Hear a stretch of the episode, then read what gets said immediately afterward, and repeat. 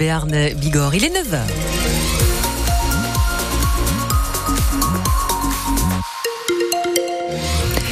Journée grise avec beaucoup de nuages, des nuages qui vont nous accompagner tout au long de la journée, des nuages qui vont euh, déverser quelques averses de pluie dans les plaines et vallées, de neige à partir de 1200 mètres.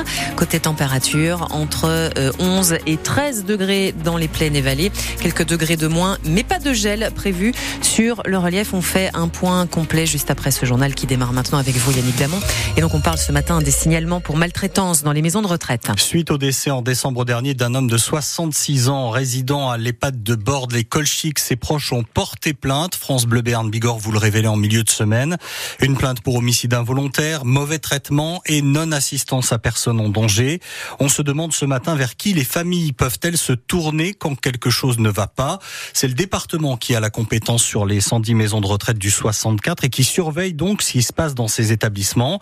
Depuis le scandale Orpea, un service spécialisé a été créé pour euh, traiter tous ces signalements faits par les familles, Manon Clavry Entre 80 et 90 signalements l'année dernière, en 2023.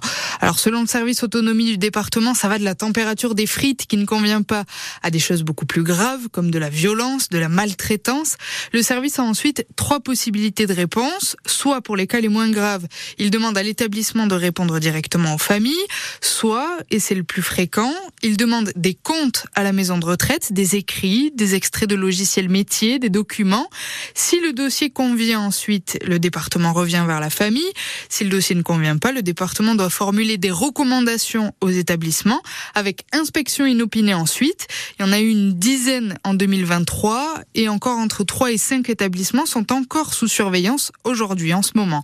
Et puis dans le pire des cas, il peut y avoir une fermeture temporaire ou définitive de la maison de retraite, mais ce n'est pas arrivé depuis au moins 15 ans en Béarn. Un hommage a été rendu hier à Pau au jeune livreur afghan de 22 ans écrasé par une voiture en décembre dernier avenue Dufaux. Les associations Humanité Solidaire et Pau à vélo ont installé sur le lieu de l'accident un vélo peint en blanc avec un écriteau à la mémoire d'Azizoula. Une cérémonie identique avait déjà eu lieu le mois dernier pour un autre cycliste tué l'an dernier sur les routes à Pau, un employé de Total percuté par un poids lourd au rond-point de Launay.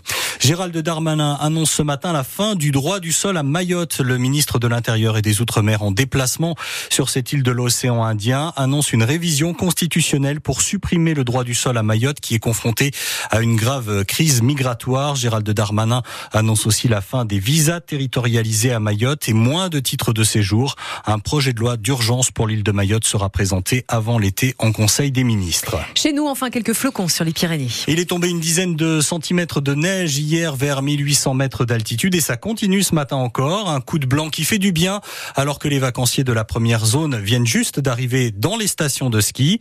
Sabrina et Émilie sont arrivées vendredi à Péragude. Elles vont pouvoir profiter du ski alors que les vacances à la neige n'étaient pas gagnées ni assurées au départ. On avait même peur. Il n'y avait pas du tout de neige. Euh, c'était euh, limite déprimant. On pensait skier sur les cailloux. Voilà. Et en fait, euh, bonne surprise, la neige est de retour, donc super contente. Et même les enfants, c'est quoi leur ressenti? Alors pour les miens, c'est la grosse découverte. C'est la première fois qu'ils viennent à la montagne et qu'ils découvrent la Pour le coup, c'est la cerise sur le gâteau, la luge à fond, les bonhommes de neige, bataille de boules de neige. Ça fait du bien un petit peu de d'y aller dans la neige et, voir les flocons qui tombent. Comme ça, on peut faire des pistes de ski et de luge. La neige, c'est trop bien, donc on s'amuse bien. Un propos recueilli par euh, Hugo Bernard-Juzan. Prévoyez les équipements spéciaux pour monter en station aujourd'hui. La circulation est par endroits difficiles en Berne comme en Bigorre. Le risque d'avalanche est marqué au-dessus de 2100 mètres d'altitude avec un niveau de 3 sur 5 sur l'ensemble des massifs béarnais et bigourdans. Encore une fois, prudence aussi si vous allez sur la côte avec euh, une alerte orange vague submersion. Des vagues qui peuvent atteindre les 5 mètres de haut. Alerte orange aussi au cru pour l'Adour et la Nive.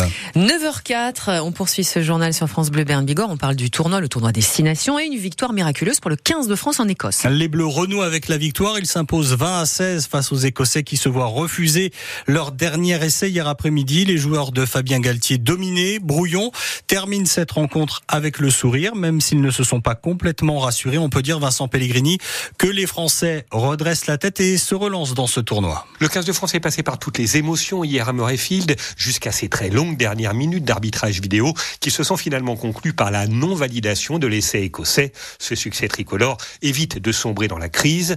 Des Bleus qui ont su surmonter la sortie sur blessure de leur capitaine Grégory Aldrit en début de deuxième mi-temps, souligne l'ailier Louis Bielbiaré. C'est sûr que de perdre Greg, c'est jamais facile. On connaît tous euh, son importance euh, maintenant, d'autant plus depuis qu'il a le capitana. Mais non, je pense que c'est l'apport euh, des finisseurs. Le banc très puissant qu'on avait les a vraiment mis à mal quand ils sont rentrés. Et notre force de caractère aussi de vouloir vraiment aller chercher ce match. Je pense que tout ça mis bout à bout, ça, ça fait qu'on qu réussit à gagner aujourd'hui. Sans rendre hier une très belle copie, le 15 de France a montré sa capacité de réaction après la déroute subie face aux Irlandais. C'est ce que retient le troisième ligne, Charles Olivon. Après une semaine qui était pas très fun, on va dire, hein, on s'est posé des questions, on s'est remis en question, même si tout n'est pas parfait, on a des secteurs où on pêche encore. Et eh bien on s'est accroché ensemble, on a été le chercher ensemble, donc euh, fier de ça. Les Bleus vont désormais disposer d'une petite semaine de repos avant d'entamer leur préparation pour leur troisième match dans ce tournoi. Ce sera dans 15 jours à Lille face à l'Italie. L'Italie qui affronte l'Irlande cet après-midi à Dublin. Hier, l'Angleterre a battu le Pays de Galles 16 à 14. Il faudra encore attendre pour la première victoire des footballeurs palois en 2024. Les hommes de Nicolas Usaï encaissent un but à la dernière minute hier soir face au Paris FC et doivent donc se contenter d'un nouveau match nul, un partout au classement. Le Pau FC est huitième en perdant deux places. En Ligue 1, les Parisiens ont dominé Lille hier soir au Parc des Princes pour la 21e journée. Une victoire 3 buts à 1 qui fait du bien aux Parisiens avant de recevoir la Real Sociedad mercredi en Ligue des Champions. Victoire aussi de Lens 3 à 1 face à Strasbourg. Six matchs à jouer aujourd'hui dont Montpellier, Lyon cet après-midi et Nice, Monaco ce soir à 20h45.